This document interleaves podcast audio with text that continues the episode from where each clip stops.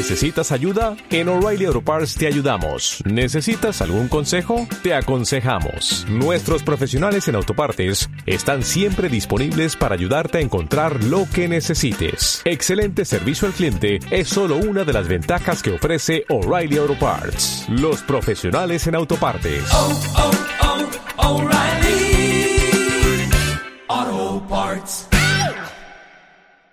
Sana, eh, ella insiste, insiste, machaca y machaca, y nosotros que tenemos cabeza de chorlitos, yo al menos, me entra por un oído, me sale por el otro.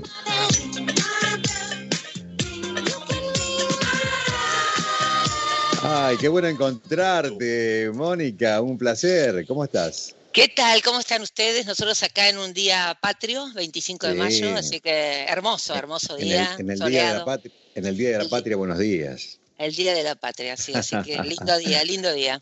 Lindo día, bueno, me, Hola, me- me alegro. Mónica, buenos días. Hola, ¿qué tal? ¿Cómo estás? Está, eh, eh, te saluda Fabiola de Anda, que ella está en Guadalajara, en México, se ha acoplado al, Ah, al hola. staff de, Hola, Fabiola. Sí, se ha acoplado al, staff de la piecita y por supuesto, bueno, va a ser enriquecedora la posibilidad de que charlemos un poquito de la cuestión eh, alimenticia, pero por supuesto, eh, tu querido amigo y, y- y- y fans, el número uno, el señor Heavy Re Jodido, está allí, ¿no es cierto, Kevin? Y Heavy, bravo, es bravo. ¿Qué tal? Bueno, aquí estamos. locro. No sé si hago bien o hago mal, pero estaba por comer locro en un rato. Me parece fantástico. El tema es la porción. El secreto es cuánto locro. Si es una olla entera, estamos complicados. Si te serviste un plato, mírame. Aplaudo. Uh, ojalá sea uno, Kevin, ¿no? Por eso, Eh, por eso, un sí. plato. Es un Ojalá plato, sea. sí, sí. Un plato. Bueno, eh, qué buen momento, qué buen momento para justamente eh, que nos des eh, razones para que no, eh, eh, para, bueno, para controlar eh, lo, que comemos, ¿no? Tantos, tantos consejos nos has dado, tanto hemos hurgueteado en las di- di- distintas dietas y demás. Ahora, de alguna manera, queremos refrendar algunas de las razones por las que no podemos controlar lo que comemos. Exactamente, me pareció interesante porque la gente no tiene idea de la cantidad de cosas que conspiran con que Heavy pueda comer un solo plato de, de locro. De locro. Sí, sí, no. Por eso Heavy tiene que aprender por qué no puede y entonces seguro ap- aparecen las soluciones. Claro. Viste que, Claro. viste que cuando vos en- entendés el problema aparece la solución. Así que si les parece empezamos. Yo me voy a ir acordando, no es que los tengo anotados, me voy a ir acordando. Bueno, el primer problema que tenemos es que muchos de nosotros que estamos en el, en el continente americano tuvimos abuelos, padres, tíos, bisabuelos que vinieron en un barco de Europa. Ellos pasaron la Guerra Civil Española, la Segunda Guerra Mundial, pasaron hambre de verdad en Mm. Europa, ¿no? Y vinieron a hacer la América, del norte, del sur, del medio, central, lo que sea. Entonces, el primer problema que tenemos es que tenemos generaciones hoy que todavía están vivas nosotros, que escuchamos directamente de un abuelo, de un padre, nosotros no nos contaron que pasaron hambre. Más allá del Mm. hambre de América, ¿no? Pero, digamos, ese hambre europea y de esa, esa camada de gente enorme que vino a poblar América, bueno, eso hace un cortocircuito. ¿Qué cortocircuito enorme es? Y que nosotros escuchamos y fuimos criados, educados, alimentados por gente que pasó hambre o escuchó el hambre, pero resulta que criamos hijos, sobrinos, en un ambiente de abundancia. La verdad, vamos a ser sinceros, en Latinoamérica, ni hablar Norteamérica, en Latinoamérica, en los últimos 25 años se redujo el hambre enormemente, aunque todavía haya gente que no come, ¿no? Entonces, pensá el cortocircuito que tenemos entre nos educaron los que decían tiene que estar llena la mesa, tiene que haber una porción grande, termina todo, ¿eh? termina todo, ¿cómo vas a dejar sí, en sí, el sí. plato? ¿Cómo vas a dejar en el plato si hay chicos en África que se mueren? Claro, exacto. A mí me decían, a mí vos sabés que lo-. ¿Saben, ¿Saben que a mí me lo contaba mi mamá y yo no sabía dónde quedaba? De grande aprendí. En Biafra se mueren chicos de hambre. ¿Vos también lo escuchaste, Ricardo? yo no sabía dónde. Yo pero yo tenía 8 años, 10 años. ¿Qué culpa tenía yo que en Biafra había chicos que se morían mi abuela? Mi, abuela me decía justamente eso. Ricardito, ah, comé, comé. Sí, que en Biafra se están muriendo miles de chicos. Eh, ¿Qué información tenés si no había redes, eh? ¿Viste? Bueno, la cuestión es que entonces, el primer gran motivo por el que tenemos hoy problema para parar es que nos educó gente que escuchó sobre el hambre o lo vivió. Mm. Pero resulta que nosotros, no es que nos sobraba quizá algunos, en mi caso nos sobraba, pero no faltaba comida, la verdad que no faltaba comida. Entonces, ¿para qué me vas a dar eh, mucho si no es la última cena? Así que el gran problema es entender ahora los, jóvenes que están criando hijos, sobrinos, los docentes que están alimentando chicos en escuelas, que los acompañan a comer en la escuela, tienen que entender que el chico tiene algo maravilloso, que es una sabiduría innata. Se llama the wisdom of the body, es decir, la sabiduría del cuerpo. ¿no? Los chicos nacen hasta los 3, 4 años, es impresionante, los estudios científicos muestran. Vos le das un paquete grande a un chico de 3, 4 años o un paquete chico, él va a comer siempre lo que quiere. No lo vas a poder convencer de que coma más. Ahora, los estudios todos coinciden. A partir de los 5 años, ya está, lo contaminó la abuela, la madre, el mercado, lo que fuera. Lo contaminó y el chico ya come obedientemente todo lo que le ponen delante. Así que el primer gran problema por el que no podemos parar es la educación, la insistencia de nuestros padres, eh, abuelos, maestros de terminar el plato. De hecho, nosotros tenemos acá una universidad católica, la UCA, que hace mucho trabajo en el área social. Y sacó un trabajo hace apenas un año en donde muestra que la mayoría de los padres y adultos obligan a los chicos a terminar el plato. Es tremendo, los obligan a terminar el plato, por diferentes razones. Si no terminas todo, no te levantas a jugar. Si no terminas todo, no hay postre. Si no terminas todo, ay, no me querés, te lo preparé especialmente para vos. Sí, ¿eh? sí, sí, el, sentido de culpa que te traslada. la culpa, la culpa psicológica. Así que eh, el primer gran motivo por el que no paramos, así que dejen de generar ejércitos de chicos terminadores de plato. ¿sí? Porque seguramente estaremos peor de obesidad como ya lo estamos en el mundo. Que no te escuche mi hijo, por favor. ¿Por qué? ¿Por qué? ¿Por yo hago eso, yo hago eso, Mónica. Bueno, pero estamos aprendiendo hoy en el programa a qué no hacer más. ¿Qué, no hacer? más? ¿Qué no hacer más? Tomo eh, nota. ¿Y cómo es esto? ¿Cómo funciona? Cuando vos dejas que el chico, jovencito, el nenito, el bebé, el bebé, eh, respete su registro de stop, su registro de saciedad, de hambre también, ¿no? Pero su registro, que coma cuando tiene hambre y que deje de comer, aunque quede en el plato, porque te cuento, está estudiado que los adultos sobreestimamos la porción del chico. Repito, los adultos sobreestimamos, la porción del chico. Sí, en general, eh, al doble al menos. Es decir, servimos el doble de lo que un chico chico, menos de 4 o 5 años, ¿no? Eh, debiera comer. Con lo cual, si sistemáticamente le das el doble o más y lo obligas a terminar, en un momento, como el chico te quiere, te respeta, sos la autoridad, deja de respetar su propia señal de barba, de basta, ya está, y empieza a respetarte a vos. El problema no es que te respeta a vos, el problema es que va a respetar siempre a la afuera. Va a respetar a la maestra que le dice termina en el plato, va a respetar la porción del restaurante, que por ahí es enorme. Va, es decir, va a respetar a cualquiera menos a sí mismo. Y así es que, después de los cinco años, los estudios muestran que los chicos comen todo lo que les pones. Puede ser un paquete de papas fritas, de nacho, de galletitas, o una, lo que fuera, helado, eh, o si no, la comida de la madre amorosa que lo adora. Mm. Eh, ¿Cómo influyen eh, los, genes en esta falta de disciplina al momento de alimentarnos? Bueno, qué, bueno, sí, no, no, no lo había pensado ese, motivo. ustedes saben que hay alrededor de 200 genes diferentes mm. hasta el momento, va a haber más. Genes diferentes para la obesidad común, no para esa gente que a los dos, tres añitos esos, chiquitos que a los dos, tres añitos tienen obesidades tremendas. ¿eh? Eso es Mm. otro tipo de gen.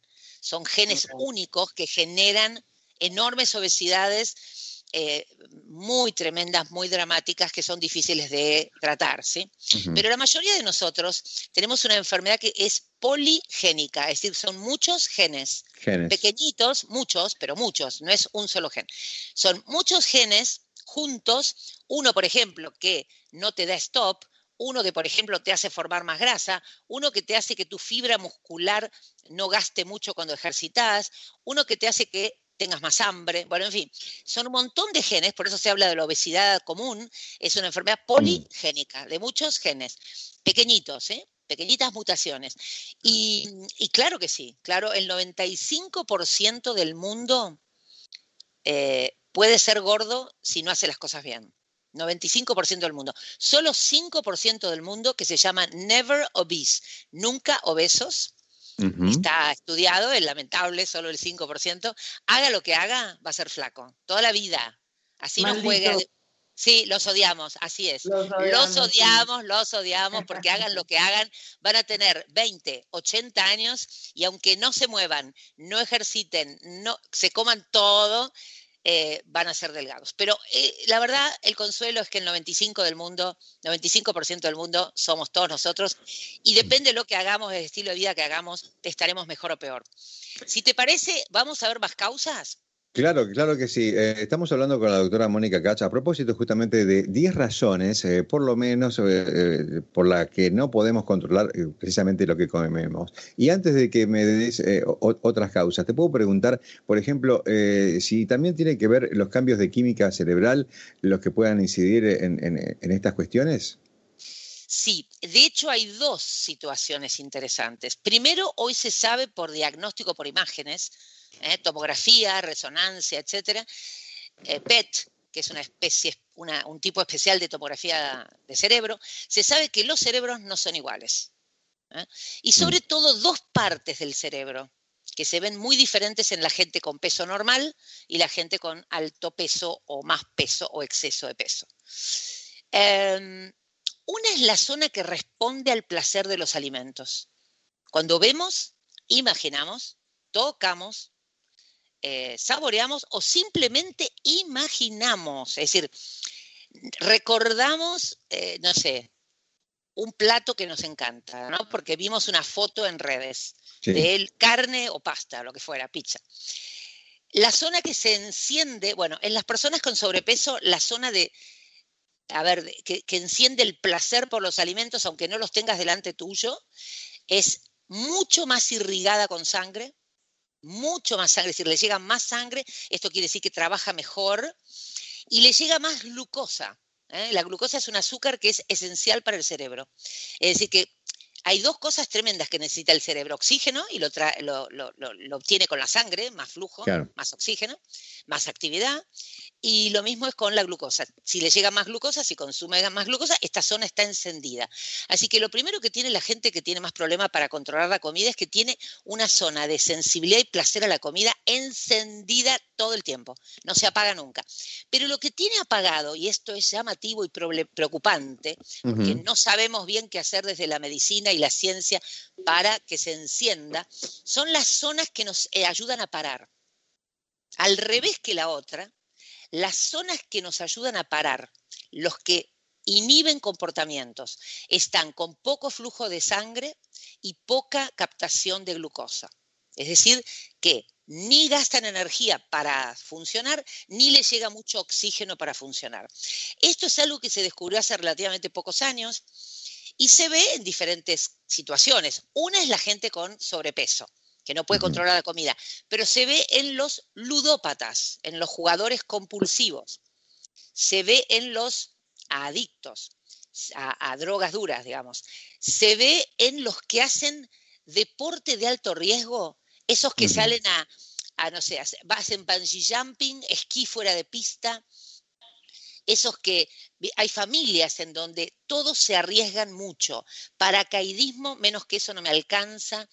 Salgo a pilotear, aprendo a pilotear, pero salgo a pilotear en un día en que está prohibido porque hay niebla.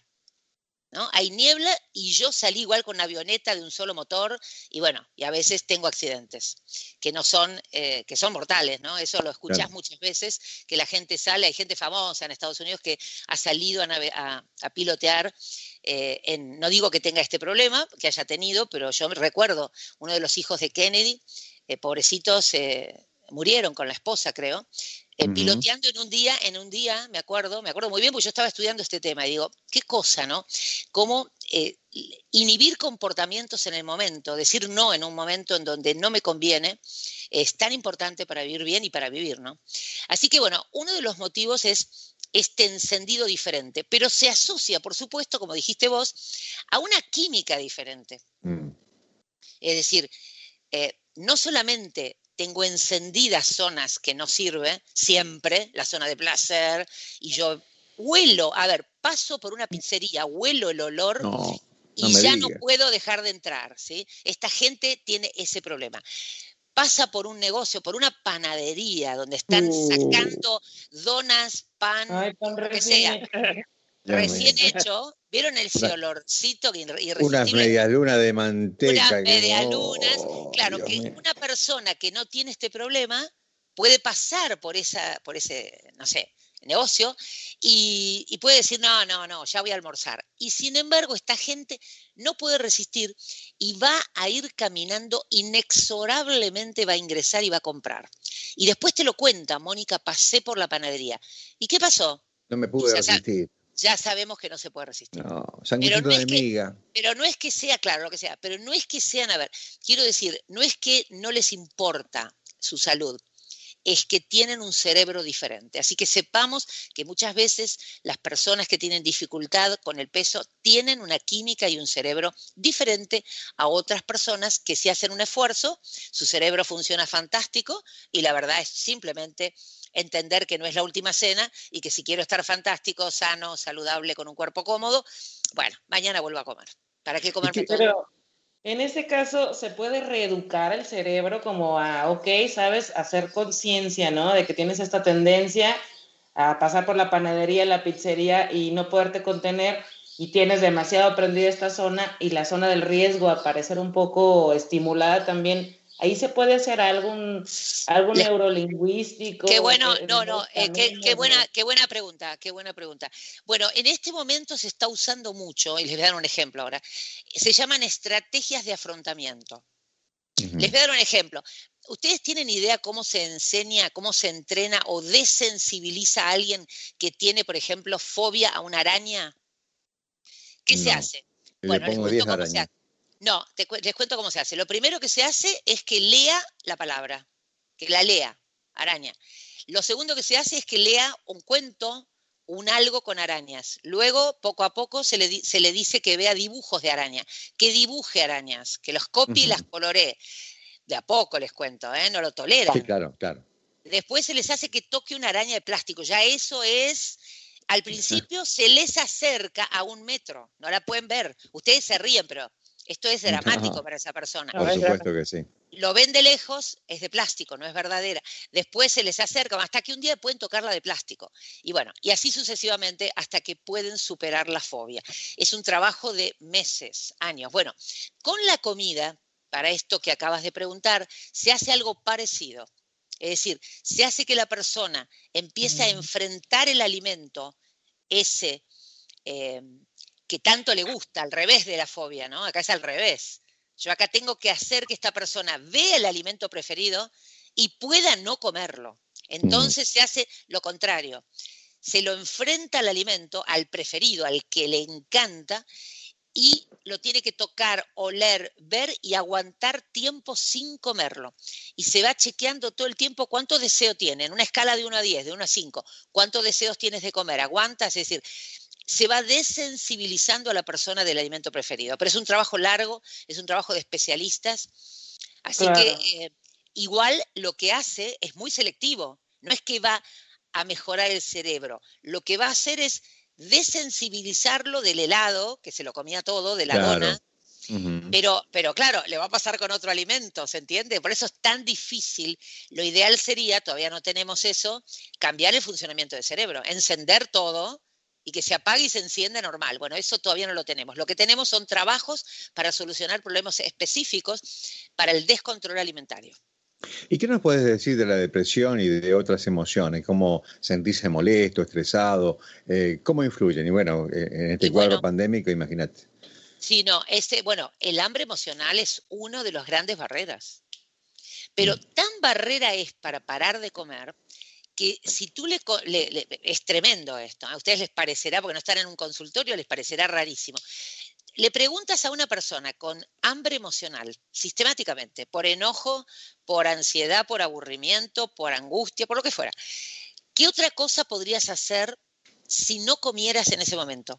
¿Ustedes pueden creer que se quede en blanco? Se queda en blanco. Te dice, no sé. No, no, es increíble. Es increíble. Sería tan maravilloso. A veces yo sueño si uno pudiera hacer un consultorio al aire con un paciente que se ofreciera y mostrar, mostrar, mostrar la realidad de lo que le pasa a la persona y de qué manera puede mejorarlo, ¿no? Em, siempre, siempre dije, qué bueno que sería hacer una cosa así. Pero realmente si ustedes vieran la dificultad, se queda en blanco. Gente inteligente, gente instruida, gente que tiene vidas buenas, ¿sí? Pero que tiene esta zona esta, esta zona que no puede superar y que realmente eh, hay que entrenarlo durante mucho tiempo, primero a que entienda, está bien no estar bien. Les regalo esa frase, está bien no estar bien. Anote, Heavy, por favor, ¿puede ser? todo, tiene que ver con todo. No que me van a tomar a risa con lo que voy a decir, porque me acordé cuando hablaba de las arañas de, de mi primo Ulrico, mi primo Ulrico que Sí, mucho temor a las arañas, mucho temor, pero lo fue, lo fue superando, como, como, como dijo eh, Mónica, como dijo Mónica, él lo, fue superando. y fíjense que él era fanático de las redes y le tenía miedo a las arañas. Una cosa increíble, ¿no? Muy, se movía muy bien con las redes, pero las arañas lo asustaban. Pero bueno, lo fue venciendo y actualmente tiene una casa de iluminación que se llama Solo Arañas. Tiene arañas. Solo arañas. bueno, volvemos a las, razones, eh, eh, Mónica. Eh, dame otra razón. Porque bueno, una razón, una razón que excede al humano es de qué manera se diseña lo delicioso. ¿De qué manera se diseña lo delicioso? Lo delicioso, sí, Ricardo, sí. Lo delicioso se diseña, no es casual. Les voy a dar ejemplos. A ver. ¿Ustedes se dieron cuenta que cuando vas a comer un helado, no el helado solo, sino que comes un postre helado, en general te lo dan con una salsa caliente o tibia. El helado es claro, color blanco de crema americana, y la salsa es de frutos rojos o la salsa es de chocolate, y quizá te lo dan con una galleta o con un crocante de no sé qué. Nos has hecho una descripción maquiavélica. para, que... la gente vaya a comprar helado ya. Sí, mm. los estoy estimulando. Bueno, em, eso se llama contraste dinámico. Contraste dinámico es la característica que tiene un alimento, un menú, por ejemplo, en este caso el helado, de tener o colores diferentes o texturas diferentes, pero inmediatamente, así, cuando lo vemos. Por eso van a ver que, eh, por ejemplo, qué mejor combinación que una milanesa con puré bien desarmado con manteca. ¿Por qué? Ah. Porque, el, crocante de la milanesa. Doble caballo, doble caballo. Y doble, bueno, ahí tenés ah. más contraste dinámico, más contraste dinámico. eso se llama contraste dinámico. Lo aprovecha tu abuela, lo aprovecha el negocio eh, y lo aprovecha también la industria de alimentos. Por ejemplo, mm.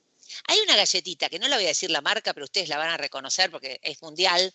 Y bueno, es como, como bien criollita supone, ponele. Más o menos. Eh, es así, es negra, no, se las voy a describir. Ah, no, no, se las voy a describir, van a saber de qué se trata. Sí, sí. Es para mí, es el, no sé cómo decirles, el premio mayor, el Oscar, al diseño con, utilizando el concepto de contraste dinámico. Es una galletita que es doble rellena, es negra por afuera, redonda, tiene una cremita blanca en el medio de las dos. Y ahora se usa. la amo. Sí, por eso. Hay chiquititas en paquete pequeño, ¿eh? hay grandes, hay helados, hay helados mm. con esas galletitas adentro, en fin, hay cheesecake con esas galletitas adentro. Bueno, es, mundial, ¿no? Ah, bueno, maravilloso, qué suerte, uno menos, nos queda. No, pero eh, bizcochito de grasa, por ejemplo. Bueno, claro, porque te gusta lo salado. El perfil hombre, el perfil hombre en general, no, hay, no es que no hay mujeres que les guste lo salado. Sí. Pero no, yo soy salado. Hicimos un estudio hace unos años en 500 personas adultas, de 18 a 65, 68, si algo así era, y mm, y encontramos que los hombres prefieren claramente lo salado. Sí, total. Eso no quiere decir, eso no quiere decir que no haya hombres que les guste lo dulce, ¿no? Pero bueno, volviendo a la galletita, fíjense ese diseño maravilloso. Esa galletita tiene años, no me acuerdo cuántos años. Si alguno de ustedes puede ir viendo mientras yo hablo de qué año es esa galletita. Heavy, eh, googleelo, por favor. Claro, por favor, Heavy, eh, ¿cuándo se inventó? Después le digo algo con la galletita, después le digo algo con la galletita, pero no quiero ¿Qué tiene? Pero ¿qué tiene maravilloso? Es negro y blanco. Díganme si no hay más contraste dinámico visual. Es crocante y cremoso, porque afuera es crocante. Eh, de hecho, hay gente que la abre y la come, la cremita, antes de comer la otra parte. Tercero, tercero, es salado y dulce. La galleta es dulce y la cremita adentro tiene algo dulce y salado. Mm. Eh, bien, esa galletita para mí tiene el premio mayor eh, al contraste dinámico, pero que utilizó la industria de alimentos. ¿Qué otra cosa tiene un contraste dinámico impresionante y nosotros lo comemos en San Valentín porque forma en la boca una seda única de un alimento? El chocolate. El chocolate, el chocolate es único porque lo dejas fundir en tu boca y forma una seda. Esta característica es única. Díganme otro alimento que lo dejas fundir en boca y te arma una, seda en la boca. Esa característica, esa característica, además de que cuando lo comes tiene una sustancia parecida a cuando estás enamorado, esos dos años de pasión que dura el amor no, el amor no, la pasión. ¿eh? Dos años más o menos. Se llama feniletilamina.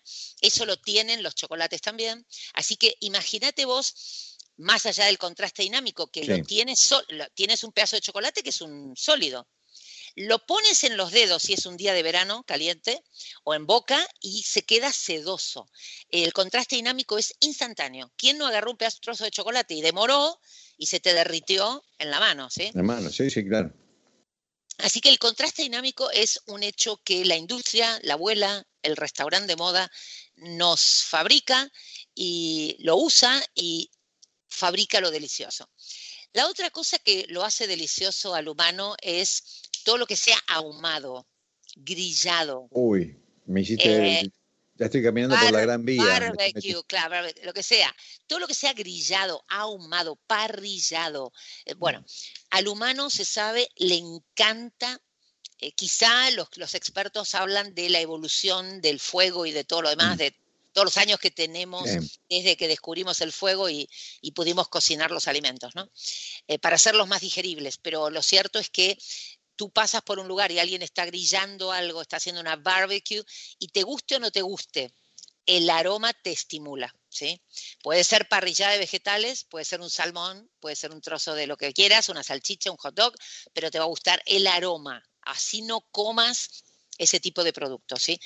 Eso también nos estimula mucho. Por lo tanto, como ven ustedes, no es fácil controlar la comida. Miren las vimos como cinco o seis razones, ¿no? Sí, sí, sí, sí, Por eso cuando uno piensa en el fenómeno obesidad imparable hasta el momento, cuando lo mirás desde lo complejo que es, claro que no podemos parar. Si te educan para terminar el plato, si de alguna manera eh, los alimentos son diseñados para que no puedas dejar de comerlos, si lo comes por hambre emocional, si los usas como estilo de afrontamiento, eh, es, es difícil, es difícil que uno pueda parar si no empieza a darse cuenta que tiene que empezar a tener en cuenta todo esto desde los papás hasta saber que eh, quizá me conviene algo que no tenga tanto contraste dinámico. Por ejemplo, es mucho más fácil comer una sola cosa, por ejemplo, que sean las dos sólidas. Por ejemplo, es mucho más fácil comer un bife con ensalada cruda que ya comer un bife con una budín de verduras. ¿Se entiende por qué? Porque tengo dos sólidos. Tendré contraste en los colores, pero es mucho más fácil comer monótono que mm. tener arroz, carne, tarta, ¿se entiende? Frijoles o lo que fuera. Es decir, cuanto más variedad tengo, más voy a comer. Y luego importa el entorno. el entorno. Por ejemplo, está comprobado que si yo pongo música francesa y tú ingresas a un restaurante o a una vinería para comprar vinos, la gente sale con un producto que tenga un nombre parecido al francés. No lo sabe. Se llama así. Se llama priming, priming, el fenómeno ese. Es decir, que la música te condiciona. Lo mismo si te ponen en un supermercado música rock o música clásica. ¿Ustedes vieron música clásica en un supermercado? Um, no, no, la verdad no recuerdo. No, no, la vas a haber visto. Tampoco música francesa, tranquila, no. Te ponen música rápida, si pones música moderna, porque cuanto más velocidad tiene la música, más tú compras, más rápido caminas a través de las góndolas del supermercado. Lo mismo la temperatura. O sea, en la cabeza, todo psicológico. Y todo es comportamental porque somos animales, somos animales. El, humano es un animal más, un animal especial, fantástico. ¿eh? Eh, no hay otro animal que haya creado la música, eh, que, haya creado, que haya creado una nave espacial o el celular. Ese celular que tanto nos cautiva es un invento humano. Ninguna otra raza en la Tierra es tan especial como el humano y tampoco ninguna otra raza es tan cruel como el humano, ¿no? Por supuesto. No, no hay, tanta crueldad en otro lugar, ni tanta brillantez. ¿Cómo te vas a controlar en el día de hoy? Eh, ¿qué, se va a almorzar en un día, eh, digamos, eh, festivo, dentro de un marco de, cuarentena festivo, feriado? ¿Qué va a comer la doctora? Nosotros tenemos planificado para el mediodía carne, alguna parrilla. Sí, sí. Eh, mm. Saben que nosotros estamos ahora en Buenos Aires con una, un confinamiento estricto, ¿sí? de nueve días, es un modelo nuevo que están tratando de adoptar en Argentina a partir de unos investigadores del CONICET, que es, eh, depende del Ministerio de Ciencia y Tecnología. Sí. Eh, es un modelo que parece que son nueve días de, de confinamiento versus doce de, no libertad, pero confinamiento más relajado. Libertad, libertad condicional. Condicional, así que es algo que ya estamos un poco cansados, pero bueno, ese es el modelo que están probando, pero por primera vez, nueve días adentro, pero mal, ¿sí? No nosotros, los médicos no, yo soy médica, así que soy esencial, pero todos los, mi esposo, que es contador, eh, tiene que estar adentro, ¿no? Y además tenemos toque de queda, toque de queda después de las ocho de la noche, así que estamos bastante complicados. Por eso, el día de sol, apenas corto con ustedes, me voy a caminar, hacer un buen trekking o caminata. Y caminata y, vamos a comer em, eh, alguna carne, alguna parrillita con algo de, ensalada. Em, eh, haremos eso. Pero, pero bueno, eh, ojalá se hayan inspirado los papás, las mamás, los adultos y todo la lo última, demás. La última parte me inspiró, eso de ir a la parrillita y, demás. Eso te inspiró. Qué bueno, ¿eh? Una, rúcula, una rúcula. ¿eh?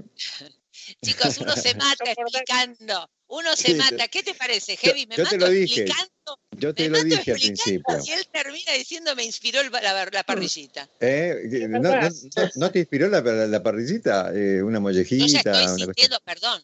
¿No sienten el aroma? ¿Sienten sí, el aroma? No, no. Cortale, ya pueden percibir el aroma, el aroma. Tengo una cosa romántica con las galletitas, eso es lo que quería decir, pero por ahí es una cosa muy local, pero te voy a contar. Yo estaba en Lincoln presenciando una función de Manon. Esperaba a Lina, esperaba a Lina, chocó Lina, pero ahí estaba Lita, seria Lita, nunca una sonrisa. Tuvimos una relación express con la criollita, pero no funcionó. A ella le gustaba la rumba y a mí la ópera. buenísimo, buenísimo, buenísimo, Pásamelo, pásamelo. Que está... Es muy local, es verdad, es muy local. Es muy local, es muy local. Eh, ojo que la muy local, pero, pero está bueno. Son marcas, marcas de la Argentina, ¿no? De galletitas. Claro. Fabiola en México eh, no, no las conocen, no las conocen. les, cuento algo, les, les, cuento una.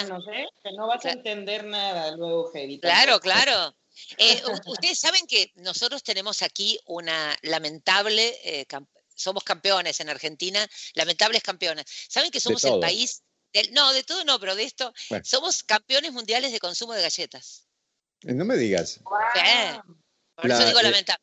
Tenemos 15... el virote. el virote, el ah, ¿qué vendría a ser el virote? El virote es un pan así como tipo, ¿qué será?